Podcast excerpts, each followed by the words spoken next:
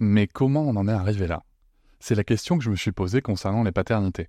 Pour y répondre, je vous propose de découvrir la BD Papa Sapiens, qui raconte l'histoire des pères à travers les âges avec humour et les chouettes dessins de Sévanie.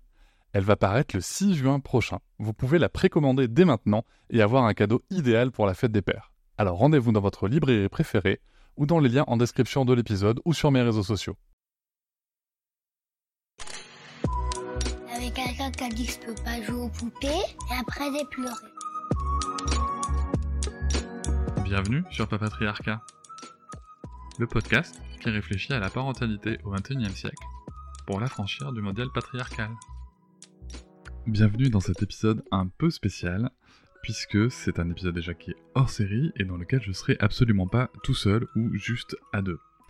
Pour la première fois, je vous propose d'avoir un épisode qui s'est enregistré autour d'une table ronde organisée le 15 janvier 2022 à la librairie de 15 bis à Paris et où j'étais accompagné de Leslie Lucien, qui est doula et qui a publié un livre à l'écoute de la naissance, Récit d'une doula. Vous entendrez aussi Olivia Toja, qui est beaucoup de choses, et notamment euh, journaliste et l'autrice du livre Je deviens maman. Cette table ronde est animée par Tiffen, qui fait partie de l'équipe du 15 bis. Elle a été organisée lors d'une journée sur le sujet de la périnatalité dans cette librairie, avec bien sûr le, le, concours de notre éditeur, les éditions First, notre éditeur à tous les trois, que ce soit Leslie, Olivia ou moi. Et donc nous sommes allés échanger sur ce sujet, et ensuite nous avons pu dédicacer nos livres, dont le mien aussi bien sûr, Tu vas être papa, toujours aux éditions First. Je tiens à remercier euh, ben, déjà toutes les personnes présentes, je tiens à remercier Leslie, je tiens à remercier Olivia pour leurs propos, je tiens à remercier la librairie Le 15 bis pour euh, l'organisation et pour la réception de cet événement. Je tiens à remercier aussi les éditions First pour leurs encouragements, pour leur présence, pour leur soutien, leur accompagnement. Je tiens aussi à remercier Priska euh, du podcast Les Enfants du Bruit de l'Odeur, puisque c'est elle qui m'a prêté l'enregistreur qui a permis cet enregistrement. Je tiens à vous préciser aussi, avant de démarrer l'écoute, que cet enregistrement a été fait euh, dans un endroit qui n'est pas prévu pour. Voilà, donc il y a quelques bruits parasites que j'ai pas pu retirer. En tout cas, je voulais pas retirer le propos qui était associé. Euh, donc voilà, je vous souhaite une très bonne écoute. Déjà, je voulais vous remercier d'être là tous les trois pour cet après-midi euh, de la petite enfance, des jeunes familles, où donc on va parler euh, de ce voyage qui est la naissance, la maternité et la paternité. Donc vous publiez tous les trois des livres aux éditions First. Est-ce que je vais vous laisser commencer par euh, vous présenter chacun votre tour? Donc moi je suis Leslie Lucien, je suis doula à Paris et j'exerce ce métier depuis 5 ans maintenant. Et donc, je suis l'autrice euh, du livre euh, À l'écoute de la naissance, Récit Doula. Euh, et je suis ravie d'être là, de partager ce moment avec vous parler de l'accompagnement. C'est à moi donc. Olivia. Alors, Olivia Toja. je suis l'auteur. Moi, j'ai du mal avec autrice de Je deviens maman. Auteureux. Voilà, auteureux. Auteureux. j'ai écrit pas mal de livres sur ben, la, la, maternité, euh, et des sujets dits féminins, hein, sur l'épanouissement personnel euh, féminin. Donc voilà, Je deviens maman, en fait, est une refonte totale du Maman débutante qui est sorti il y a une vingtaine d'années. Euh, ce qui m'a donné l'occasion de me replonger dans, dans, le sujet et de voir toute l'évolution qu'il y avait eu autour de, de, ce sujet de la maternité. Merci. Et, moi, je m'appelle Cédric Rostin, euh, je suis podcasteur, thérapeute, euh, auteur maintenant, disons. Et, euh, et, surtout, je suis papa, une petite fille de 3 ans et demi qu'on instruit en famille à, la maison avec ma compagne. Et voilà, c'est déjà pas mal. Ouais, un beau programme. Alors, Leslie, tu es doula. Est-ce que tu peux nous expliquer en deux mots pour commencer ce qu'est une doula? Oui, on se disait tout à l'heure euh, en off un peu que quand on dit doula, c'est moins facile que quand on dit je suis vétérinaire à expliquer. les gens connaissent pas encore trop ce métier. Donc euh, le métier de doula, c'est un métier euh, d'accompagnement. Euh, nous, on accompagne les familles, les femmes, les hommes dans leur cheminement de parents. Mm. C'est un accompagnement qui est complémentaire du suivi, du suivi médical de la grossesse, du désir d'enfant, et donc qui se passe vraiment dans l'émotion, dans un temps de cocon au sein des familles, où on va vraiment cheminer ensemble pour accompagner les familles. Très bien. Eh ben parfait. Donc on va commencer notre discussion ensemble. Alors il y aura plusieurs, on va aborder plusieurs thèmes du coup autour de la maternité.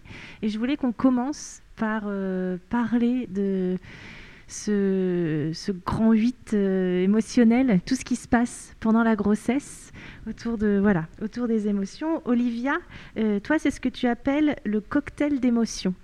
Est-ce que le bébé, comment il ressent, lui, toutes ces émotions Est-ce qu'il les ressent et comment il les ressent, justement, pendant la grossesse?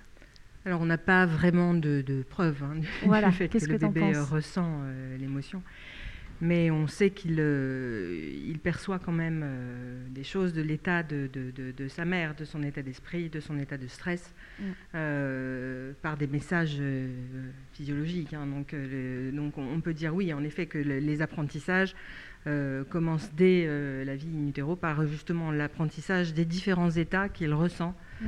Euh, même si on ne peut pas parler d'émotion à proprement parler. Euh, il ressent quand même euh, des mais, choses. Mais en tout cas, il est certain qu'il est prouvé qu'il éprouve, voilà, par, son, par son activité cardiaque, par son activité, ses mouvements, etc. On, voit qu'il ressent un état de stress, par exemple, forcément a une influence sur lui, et un état de bien-être de la mère a aussi une influence sur lui.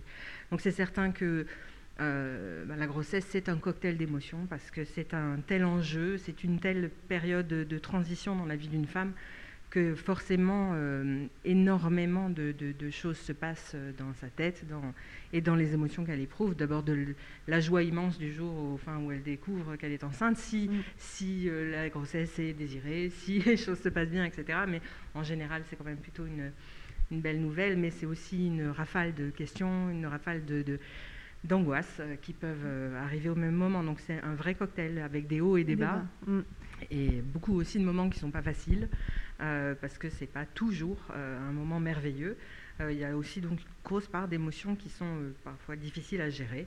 Ouais, c'est ce que... c'est un vrai, un vrai chamboulement hormonal et émotionnel. Exactement. Une vraie transition et un vrai événement. C'est ce que t'explique Leslie dans ton livre aussi, que parfois la mère peut se sentir seule à ce moment-là euh, toi, avec ton, ton, métier de doula, comment tu peux les accompagner, justement, ces mamans qui se sentent seules? Oui, euh, tu, parles des mamans, on parlera aussi des papas et, bien sûr des partenaires. Les familles sont, sont vraiment multiples et, et, toutes, euh, très différentes. L'idée, c'est que vraiment cette, cette notion de cocktail émotionnel dont, dont a parlé Olivia, c'est vraiment quelque chose que ressentent toutes les femmes, tous les hommes. Alors, l'idée, c'est vraiment d'avoir un espace pour nommer les choses. Dans mhm. le temps, euh, avec notre doula, on va avoir euh, ces moments qui sont des moments assez longs, euh, puisque nous, on prend des temps d'échange qui vont être 1h30, parfois 2 heures au domicile de la famille. Et dans ce temps-là, on a vraiment un moment pour déposer ce qui se passe. Je vais mhm. pouvoir raconter en tant que jeune maman, jeune papa, je vais pouvoir raconter ce que je vis. Euh, on ne va pas faire les choses euh, hyper vite, hyper rapidement, euh, de manière speed, en disant il faut faire comme ça. Moi, mon rôle, c'est pas de dire aux familles comment faire pour que ça aille bien, pour que ça se passe bien. C'est plus de les entendre faire ce chemin et, nommer ce qui se passe pour elles. Et à ce moment-là, voilà, le fait de déposer, elles vont se dire ah mais c'est vrai, en fait, j'ai dit ça. Peut-être que je pourrais mettre ça en place. C'est elles-mêmes, elles vont trouver les, solutions, finalement. Après, bien sûr, on a des outils qu'on va pouvoir mettre en place, on en parlera, mais voilà, pour moi, c'est vraiment important qu'il y ait vraiment cette notion de confiance et d'autonomie euh, pour les familles. Et alors, Cédric. Cédric, le point de vue du papa, du coup. Alors, qu'est-ce que tu pourrais, toi, euh, conseiller au père voilà, face à, tout ce qui se passe euh, Voilà, comment, comment tu, dis qu'ils peuvent se poser et se demander ce qu'ils ressentent. Est-ce que tu peux nous développer ça? Bah, déjà, euh, je, je citais Hermione Granger euh, quand elle parle euh, de Aaron Weasley, quand elle lui dit qu'il a, a, la capacité émotionnelle d'une petite cuillère.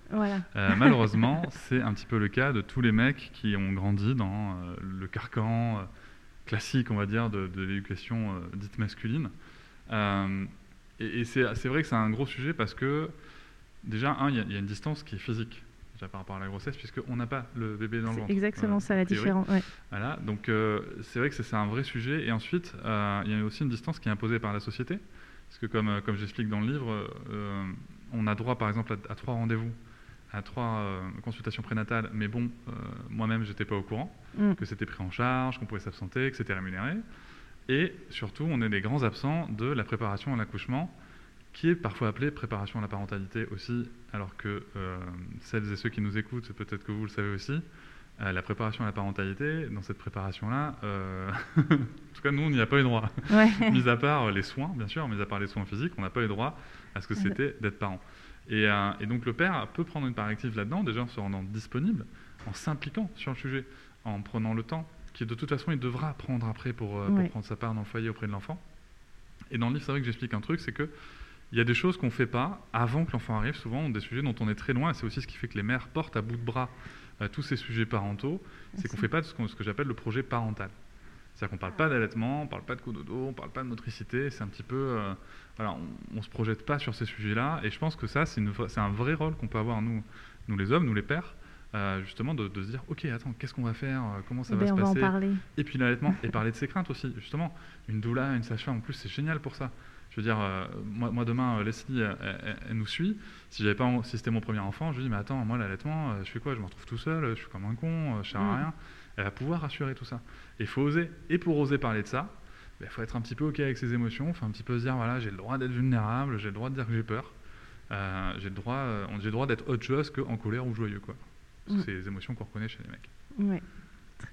Donc du coup, tu parles de projet parental. Ouais. Alors moi, j'avais des questions du côté de ce qu'on appelle le projet de naissance.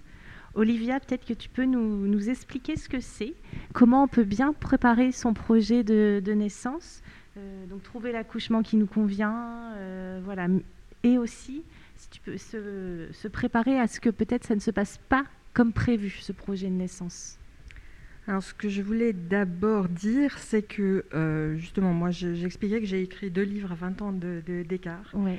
et que le projet de naissance, c'est quelque chose d'assez... euh, enfin, je, je découvre ça, en fait. J'ai découvert ça en me replongeant dans, dans l'univers de la maternité. C'est quelque chose qui, il y a quelques années, euh, n'existait pas, dont on Mm. ne parlait pas. On, on avait, on était suivi pour sa grossesse, mais on faisait un petit peu euh, enfin, ce qu'on nous disait de faire. Aujourd'hui, il y a une vraie, et c'était pour moi finalement une vraie découverte hein, quand je me suis replongée dans, dans ce sujet, le fait qu'on prend les choses en main et qu'on peut essayer de dessiner euh, la grossesse et l'accouchement que l'on rêverait d'avoir, Mm.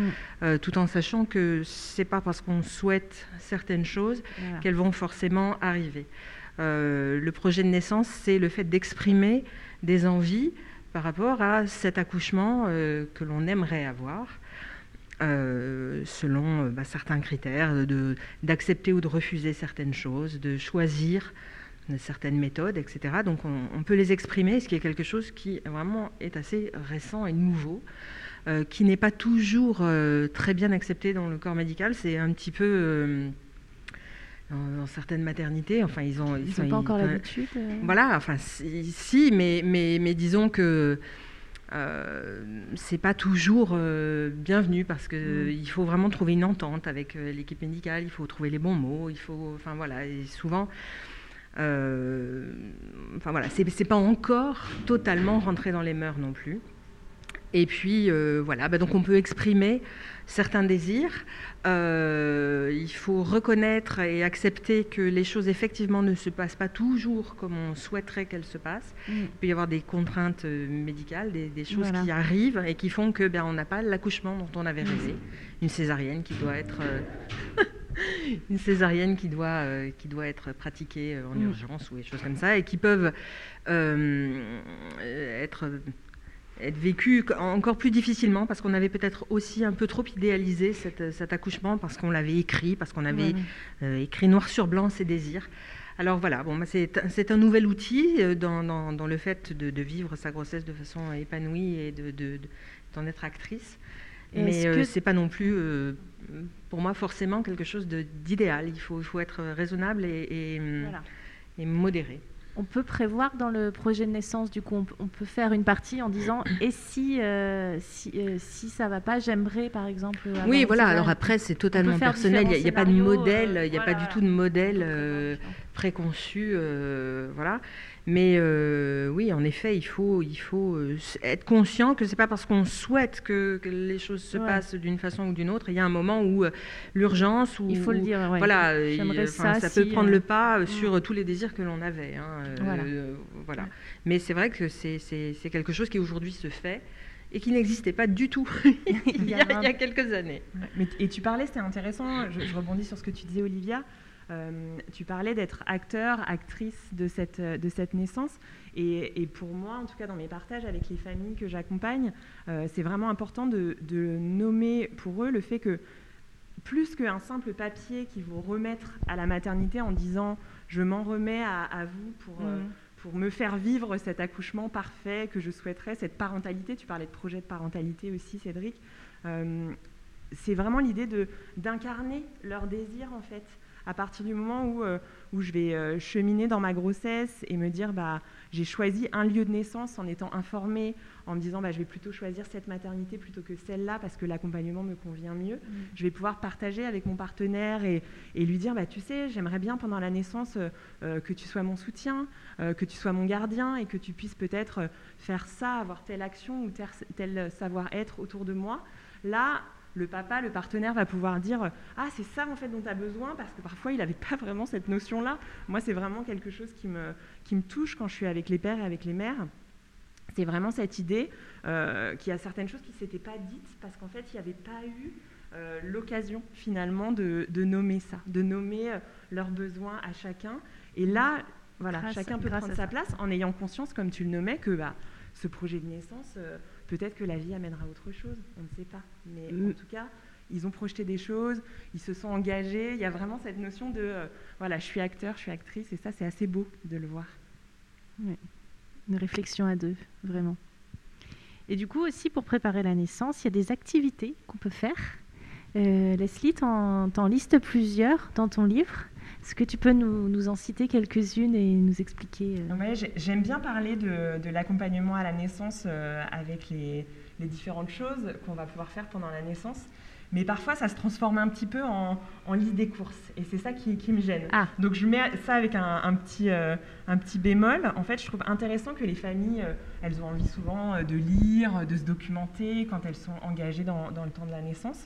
Euh, mais parfois, ça devient un peu. Alors peut-être je vais faire du yoga, et puis je devrais faire du chant prénatal, et puis je vais aussi faire de l'autonomie. Voilà, je les invite toujours à, avoir l'information, à voir ce qui existe, et c'est pour ça que dans le livre, j'ai eu envie aussi de lister ce qui, pouvait exister euh, en termes d'outils et d'accompagnement. Euh, mais ensuite, d'en essayer et de se dire ah, ça, ça me parle vraiment. Ça, l'hypnose, ça me parle. J'avais déjà pratiquer l'hypnose avec un thérapeute et je sais que je suis réceptive, euh, mon, partenaire aussi. Donc voilà, on va pouvoir euh, tester cette, technique. Après, voilà, il y a des accompagnements aquatiques euh, dans l'eau, il y a des familles qui vont se préparer dans l'eau, d'autres qui vont faire de l'aptonomie, cet accompagnement autour du toucher, autour du, du, lien avec le bébé, lien affectif avec le bébé. Il y a tellement de choses à vivre, à faire. Je ne sais pas si je peux euh, tout, lister maintenant, mais euh, voilà. En tout cas, je, leur propose toujours de s'écouter aussi. Ah, euh, ma cousine, elle avait fait du chant prénatal, elle m'a dit que c'était génial. Je lui dis, mais toi, tu sens quoi en fait? Ah, Franchement, j'aime pas quoi. J'étais, c'était horrible. les femmes, elles faisaient des sons bizarres, j'aimais pas. donc voilà, souvent je leur dis, mais donc, donc ça te fait quoi d'avoir vécu ça? Bah, En fait, franchement, c'était horrible. Quoi. J'étais pas du tout alignée avec ça. Bon, t'as envie d'y retourner? Non. Bon, bah voilà. Pour moi, ça c'est important. C'est aussi, dans le chemin de devenir parent, c'est aussi ça, réussir à écouter quelle est, euh, quelle est mon identité à moi de parent. Et ça, ça se dessine aussi dès la grossesse, dès le désir d'enfant même. Oui, mmh. oui, très bien. Alors, Cédric, on va te, faire parler du rôle du père aujourd'hui. Alors, ce que j'ai beaucoup aimé, moi, dans ton livre, c'est la partie euh, historique. Euh, souvent, tu, reprends un peu ouais, le, rôle de enfin, dans la famille. Euh, l'histoire de la famille en fait. Et tu euh, t'expliques notamment euh, l'évolution du rôle du père dans l'histoire jusqu'à euh, ce que tu appelles les nouveaux pères d'aujourd'hui. Est-ce que tu peux nous retracer ça rapidement Bon, alors... alors, vaste sujet. Euh, déjà, co- comme je te disais un peu avant off, déjà que j'ai dû pas mal couper pour le livre. on va essayer de réduire encore plus. Ouais. C'est vrai que quand on regarde un peu la- les structures de société euh, qu'on a eues, euh, donc dans le livre, on démarre, on démarre au néolithique. hein. donc euh, déjà, on dépoussière un peu le fait que euh, non, non, euh, on n'est pas sur le modèle patriarcal qui est tel qu'il a été dépeint par les anthropologues du 18e, c'est-à-dire l'homme qui part chasser, qui est fort, qui est courageux, qui part chasser pour amener la viande parce que sinon on peut pas manger. C'est de la grosse connerie. Voilà, Ouais. Aujourd'hui, on le sait, on peut le dire. Et puis après, euh, après, le, après le néolithique, donc, euh, il y a cette fameuse révolution qui est arrivée du néolithique où bon, on s'est sédentarisé, on a créé l'agriculture, et surtout la société s'est hiérarchisée.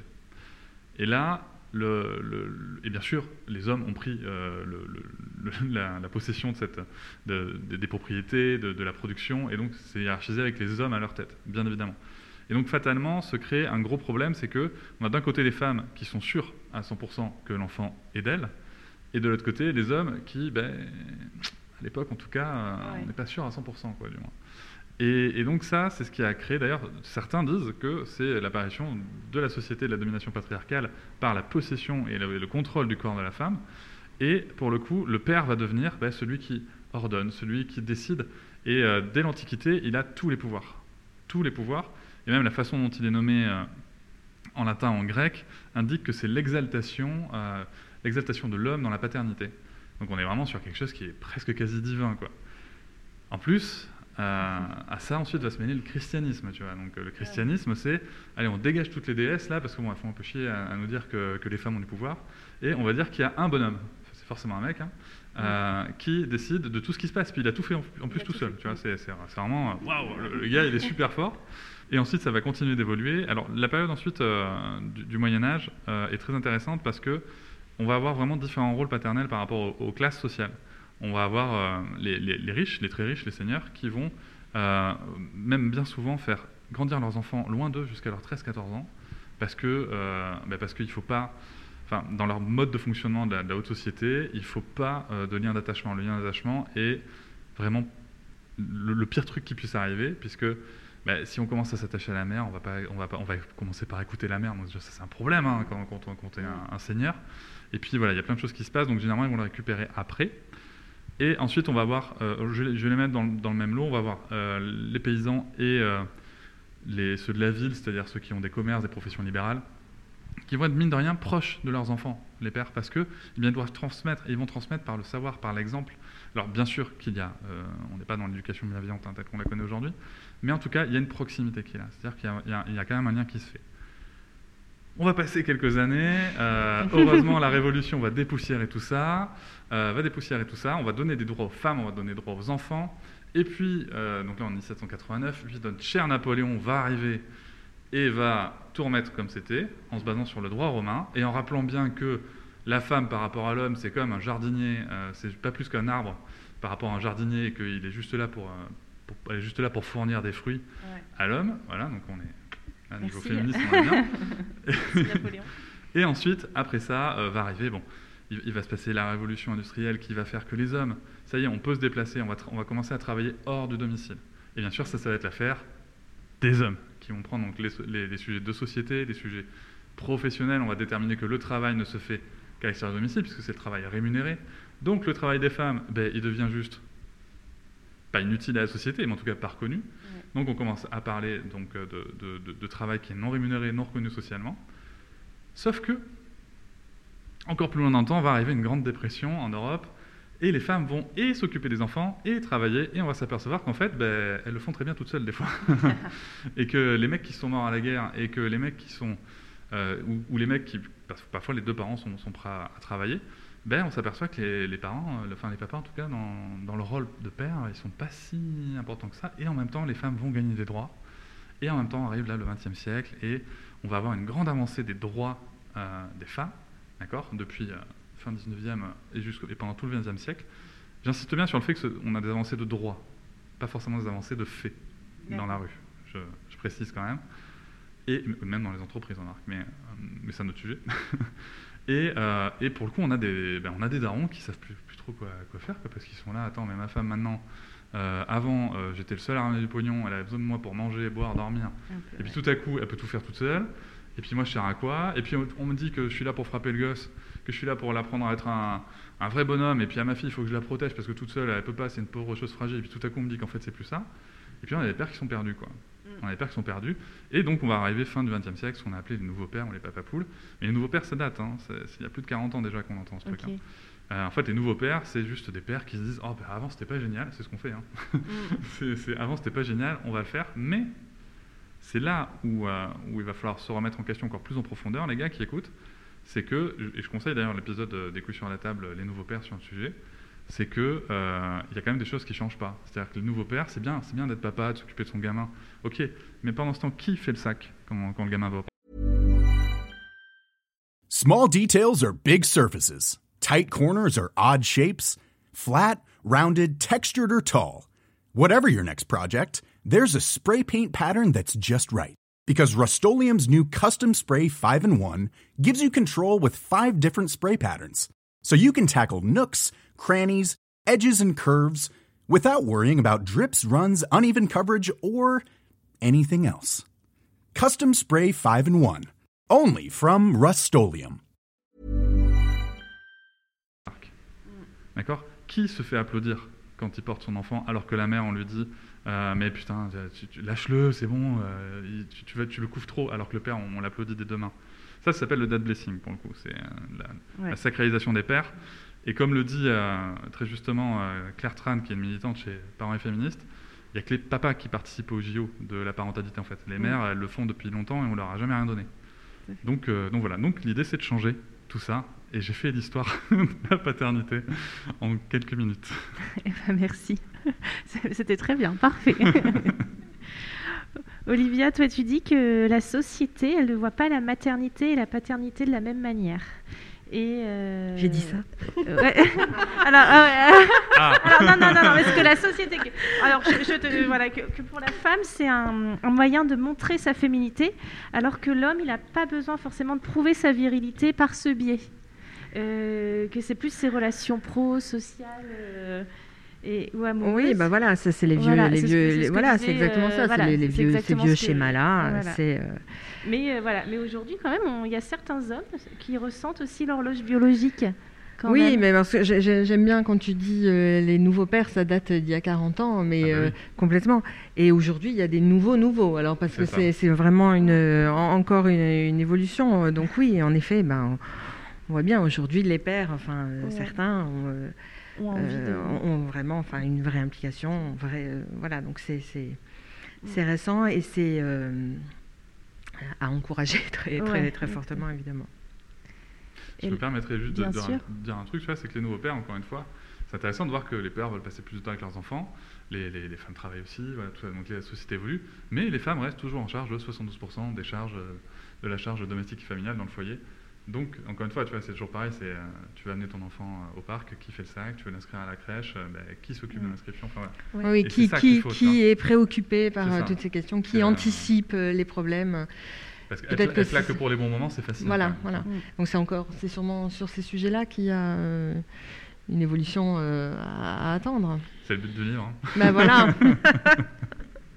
Et Leslie, toi, tu reçois aussi les, les conjoints? Pendant mhm. tes séances euh, C'est parce que c'est vrai que pour le coup, souvent, on se focalise quand même au moment de la maternité, enfin de, la maternité sur la femme enceinte. Euh, toi, tu reçois aussi les conjoints.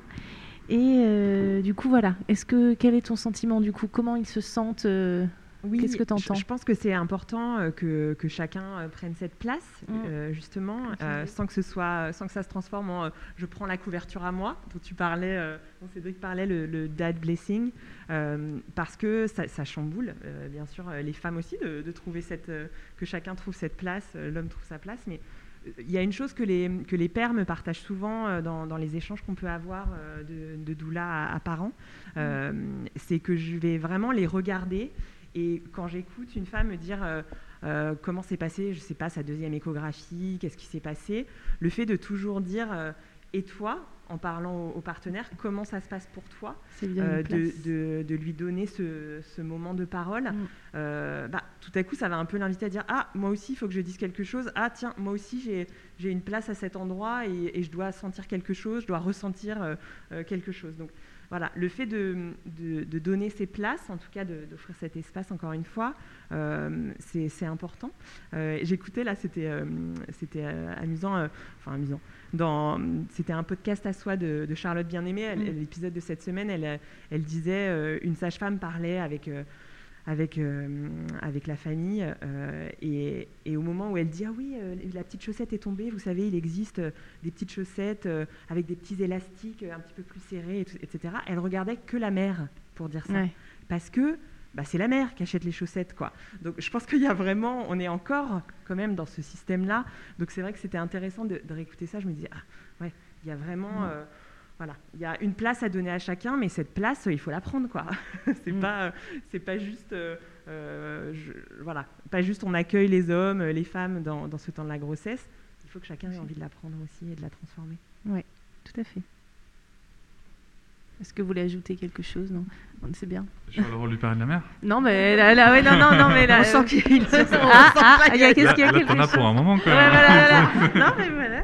Alors du coup, là, le rôle du père et de la mère, mais si on revient maintenant au couple, parce que voilà, là aussi, c'est on passe de, d'un duo amoureux à un trio euh, plus parental.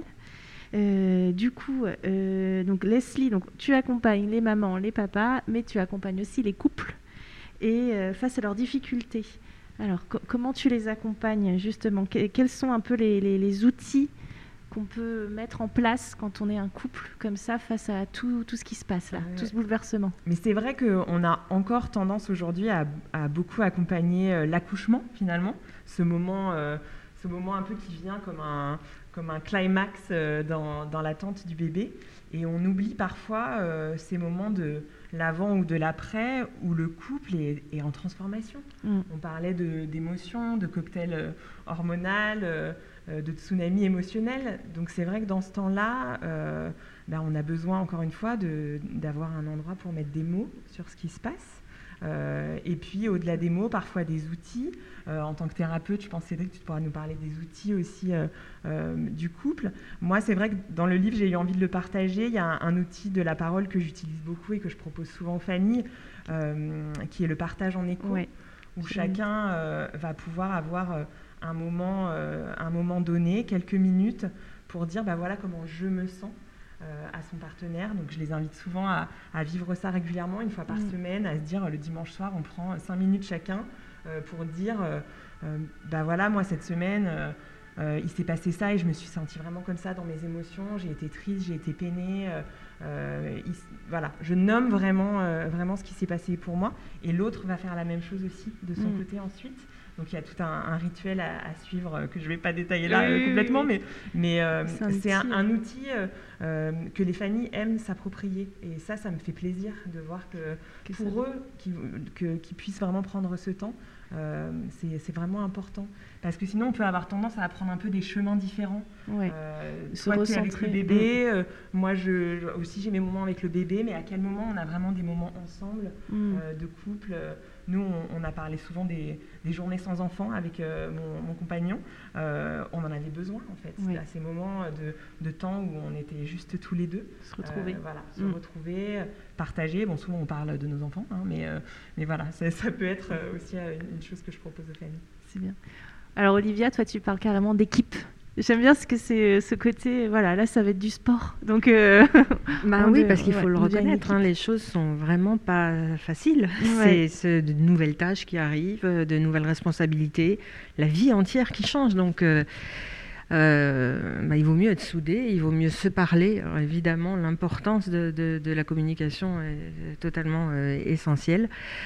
Oui, une équipe parce que bah, parce que il faut il faut vraiment s'entraider, euh, se soutenir, euh, euh, s'encourager mutuellement. Mmh. Donc voilà, si, si, on est chacun de son côté, avec ses problèmes, avec ses émotions, avec ses mmh. difficultés, ça, on va plutôt droit dans le mur. Donc voilà, j'aime bien, j'aime bien l'idée de la team parentale. Ouais, c'est super. parce que voilà, il faut. Euh, puis il faut aussi, euh, comme, comme une équipe de, foot euh, célèbre les bons moments, mm. c'est aussi le fait de partager ensemble des, des joies, etc. C'est pas que pour les, pour les mauvais moments où on mm. a besoin du soutien l'un de l'autre. C'est voilà, c'est. Dans, tous les, les, sens du terme. Il faut prévoir ensemble. Cédric, est-ce que tu veux rajouter quelque chose du Ah coup non, sur moi, je, le je couple suis totalement d'accord avec ce que dit Olivia. Voilà. euh, et d'ailleurs, euh, dans notre livre, ça a été euh, euh, brillamment illustré par Blachette, euh, parce qu'il Mm. y, a- il y a des petites teams en fait. C'est exactement ça de je handball, de, pensais. de All Blacks, euh, voilà, avec des maillots euh, de sport qui, on voit les parents qui se checkent et qui, sont, et qui avancent ensemble. Et je pense que c'est c'est important parce qu'on parle souvent de village, mais le premier village, déjà, c'est avec son, son conjoint ou sa conjointe. Quoi. Mm. Très bien. Alors si maintenant on aborde la, naissance pure, alors euh, bah, comme on disait tout à l'heure, donc souvent on entend parler au niveau de l'accouchement, vraiment euh, l'accouchement pour les, mères. Et là du coup, euh, si on parle, on va du côté du père, Cédric, toi, quelle place pour le vraiment d'un point de vue pratique pour le père le jour de l'accouchement? Qu'est-ce qu'il peut faire aussi quand le bébé est là? Comment se positionner? Des fois, peut-être que le père peut se sentir un peu, il sait pas quoi faire, où aller. Comment il peut, qu'est-ce, quel conseil tu peux leur donner? Alors ça, c'était une grande question, euh, tout simplement parce qu'en fait, il y a tellement de façons d'accoucher et d'accouchement que euh, moi, je ne sais pas y répondre en tout cas. Euh, notamment déjà, ne serait-ce qu'un un- un accouchement médicalisé, on va dire entre guillemets classique, en tout cas culturellement commun à l'hôpital, c'est pas du tout la même chose qu'un accouchement à domicile où le père est extrêmement partie prenante sur, sur tout ce qui se passe. Donc, c- ce, qui, ce qui est important, je pense, c'est de, de, de prendre sa place, de se dire que peu importe le, le sujet, j'ai une place à prendre. Moi, ce que je peux dire, en tout cas de mon expérience personnelle, et c'est en effet ce que je dis un petit peu dans le livre, c'est que euh, moi, à la- maternité, on, s'adressait qu'à ma femme, Voilà. on s'adressait qu'à la mère, et à un moment, j'ai dit non, non, mais en fait, c'est moi là. Puis en plus, euh, moi, c'était une césarienne, elle pouvait pas se lever du lit. Euh, non, non, non, mais le, le bain, c'est moi, les promenades nocturnes, c'est moi. Donc, non, vous me dites. Vous me dites, elle est là, elle va entendre, vous inquiétez pas. Et, euh, et je pense que ça, c'est important. Et après, il y a aussi le temps qu'on peut passer après. Moi, j'ai eu cette chance, entre guillemets, pour le coup, qu'elle fasse une césarienne et qu'elle soit chaos technique après pendant plusieurs heures. Mm. C'est que moi, j'ai vraiment passé du temps en peau à peau avec ma fille. Enfin, j'ai passé trois heures d'affilée en peau à peau avec ma fille, seule dans la chambre avec elle. On a vraiment pu- eu le temps de se rencontrer. Ça, c'est ça, c'est clairement une vraie chance. Mais dans tous les cas, après, il faut prendre sa place. Et prendre sa place, ça passe déjà bah, par prendre son congé paternité. Mhm. On, en, on en revient Hein, toujours. Un, c'est un sujet important. Euh, pour être justement pour être présent. Contrairement à ce que, nous dit la so- ce que, ce que nous dit la société. Non mais va loin, c'est pas ta place. Si, c'est notre place, il faut la prendre. Donc quel que soit l'accouchement qu'on va faire, ce qu'il faut c'est, franchement, on voit de la place, on la prend. Mm. On tourne pas les yeux, on dit pas j'ai pas envie, on y va quoi. Mhm. Très bien. Leslie, est-ce que toi tu donnes des conseils aussi euh, pour les pères le jour de l'accouchement Alors pour- moi, je donne pas beaucoup de conseils. C'est pas trop un truc de doula de donner des Ah, conseils. mais, euh, mais, mais plutôt, euh, plutôt je, je rejoins complètement ce que disait Cédric, cette, cette notion de dire prenez cette place, prenez cet espace, osez, osez dire bah là, j'ai envie d'être en lien avec mon bébé, de soutenir ma partenaire. Plus que faire le rôle du partenaire dans le, le moment de la naissance, euh, c'est un savoir-être, c'est être autour euh, de, de, de celle qu'il ou elle aime, euh, accompagner, soutenir, Soutenir, entourer, ouais. protéger. Ça, c'est vraiment le rôle du partenaire dans le temps de l'accouchement et de la naissance. Euh, donc oui, allez-y, quoi, foncez. on a besoin de vous, quoi. Très bien. Et ce, du coup, ce soutien, il va être aussi très important après dans ce qu'on appelle le postpartum. Euh, Olivia, toi, tu, tu cites, enfin, je vais te citer parce que tu avais fait une. J'adore. Voilà, non, mais tu as une très jolie phrase que j'ai notée euh, mot pour mot, que- où tu dis euh, C'est maintenant que vous devez vous regarder avec amour, en parlant aux mères, euh, comme vous regardez votre enfant avec amour. Parce que c'est pas un moment facile parfois. Euh, Est-ce que tu alors, aussi toi tu pourrais nous donner des conseils pour euh, pour préparer au mieux son postpartum du coup? Euh, tout ce Enfin, qui- tout ce qui oui, juste pour revenir sur cette phrase-là, c'est parce qu'il y a vraiment un basculement. la femme enceinte est le centre de toutes les attentions pendant neuf mois. Et puis du jour au lendemain, le- l'enfant est arrivé et eh bien la, la jeune accouchée, la jeune maman, euh, bah, ça y est, elle est- euh, il faut qu'elle soit opérationnelle, il faut Ouais. que voilà, elle, elle passe la main. La vedette, c'est l'enfant. Euh, donc, il faut, quand on parle du soutien dont, dont- dont elle a besoin pour le postpartum, mais c'est une réalité, elle est jetée dans le grand bain, très souvent très isolée. Euh, avant, on était beaucoup plus entourés, les mères, les grands-mères, enfin, la, famille était beaucoup plus resserrée. Euh, Aujourd'hui, euh, de très nombreux couples se retrouvent totalement seuls et, et ne sachant que faire avec, avec l'enfant. Donc oui, le, cette transition, euh, le bébé est là, mais la mère est devenue une mère, la femme est devenue une mère, donc c'est un- une, vraie étape dans sa vie, et comme toutes les étapes de la vie, comme l'adolescence, qui est un passage très difficile, comme, euh, enfin voilà, il y, a- des transitions, euh, des moments où, on a vraiment besoin d'une attention particulière. Alors le postpartum, c'est évidemment une période d'immense chamboulement, où tout doit se mettre en place. D'abord physiquement, il y a une vraie convalescence, euh, vraiment, Ouais. bon, c'est pas, c'est pas le bon mot, mais euh, il exprime bien quand même les choses. Il faut se remettre Mm. parce que c'est corps, euh, un vrai marathon qu'on vient de vivre. Euh, voilà, donc le, le fait de préparer le postpartum, c'est aussi, enfin, d'abord savoir que ça ne sera pas forcément une période facile. Mm. Il faut être préparé à ça et il faut oser le dire. Il faut oser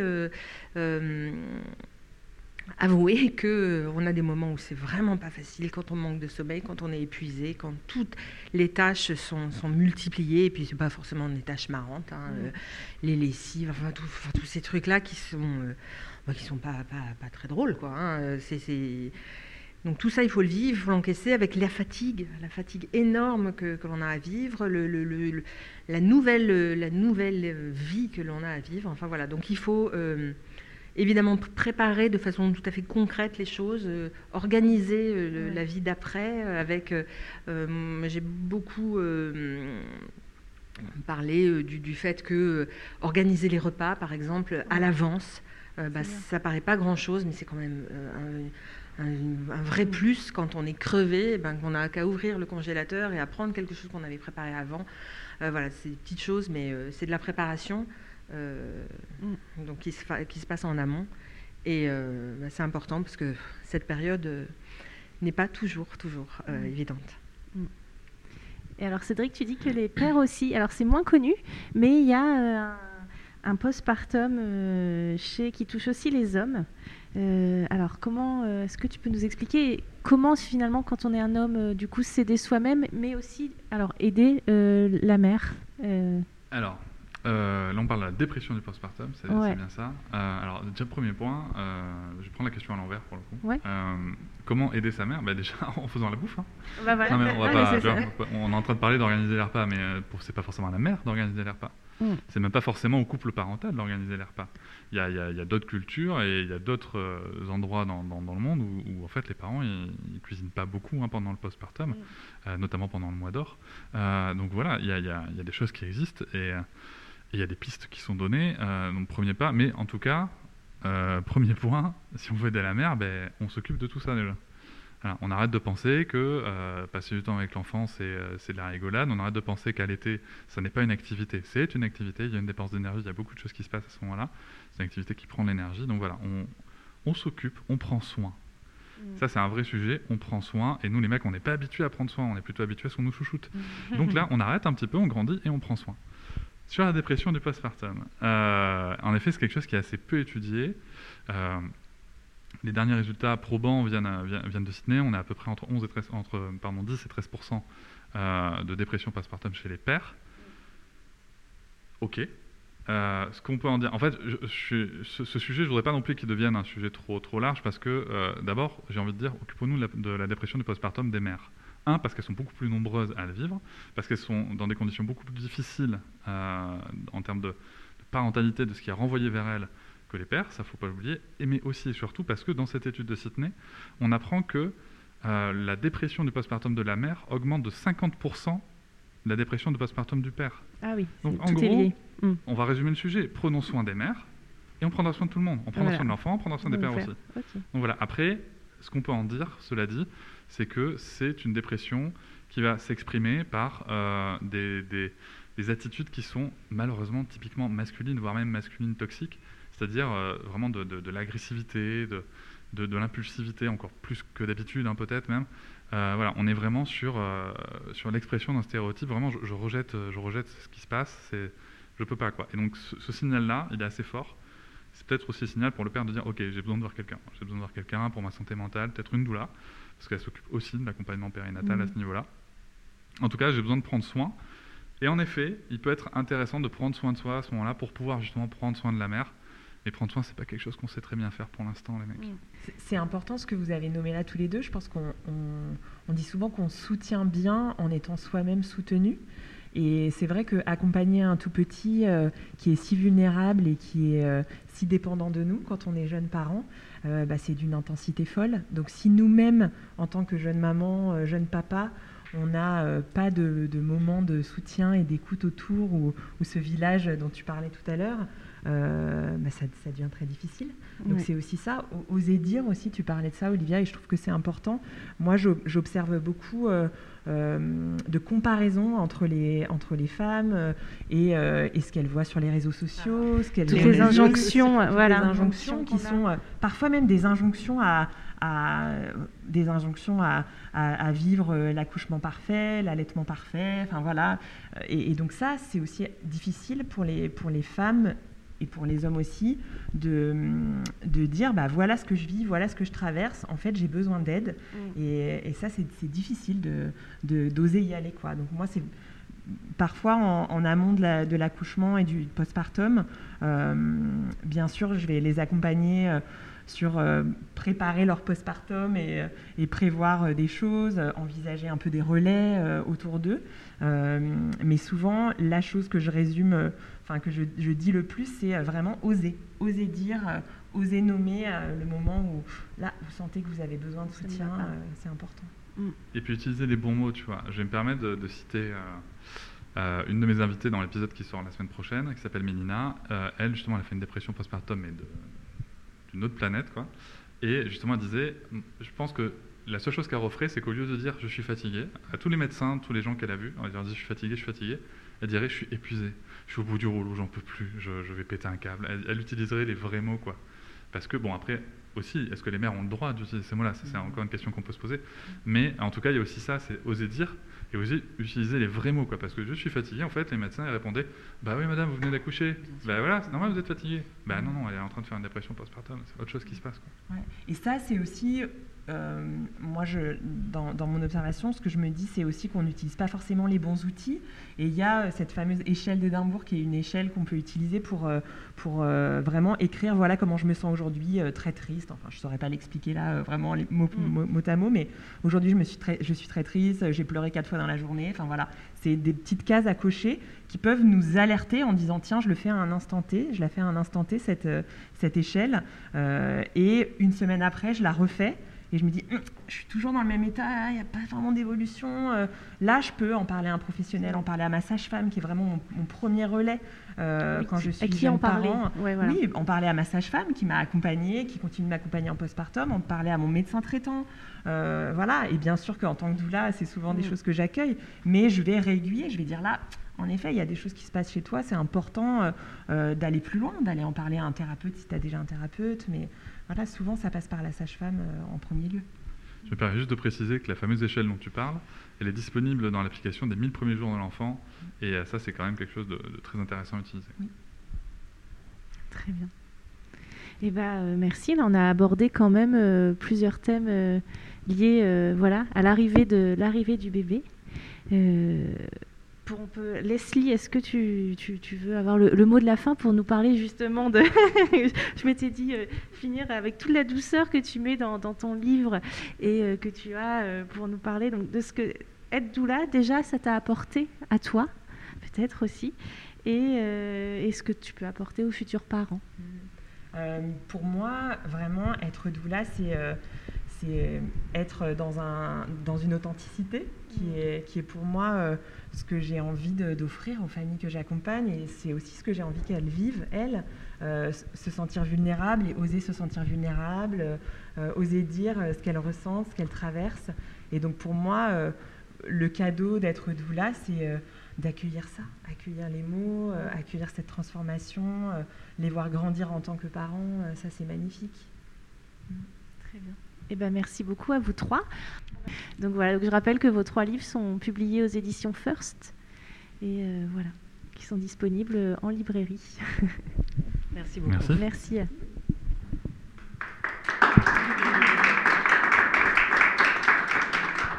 Je vous remercie de m'avoir écouté. Je vous invite à vous abonner et nous pouvons aussi nous retrouver sur Facebook, Instagram et sur le blog papatriarca.fr. À bientôt.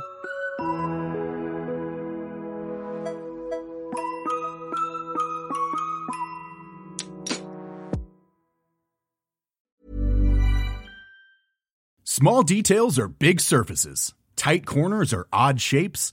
Flat, rounded, textured, or tall. Whatever your next project, there's a spray paint pattern that's just right.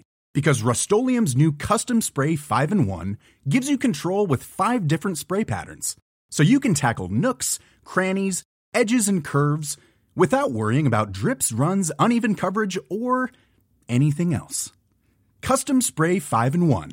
Only from Rust Hop, c'est encore moins. Si tu veux soutenir le podcast, tu peux aussi t'abonner à Papatriarca Plus et découvrir chaque semaine un épisode bonus en plus des 60 déjà disponibles. À découvrir sur tes applis de podcast comme Pocketcast, Castbox ou encore Apple Podcast. À très vite.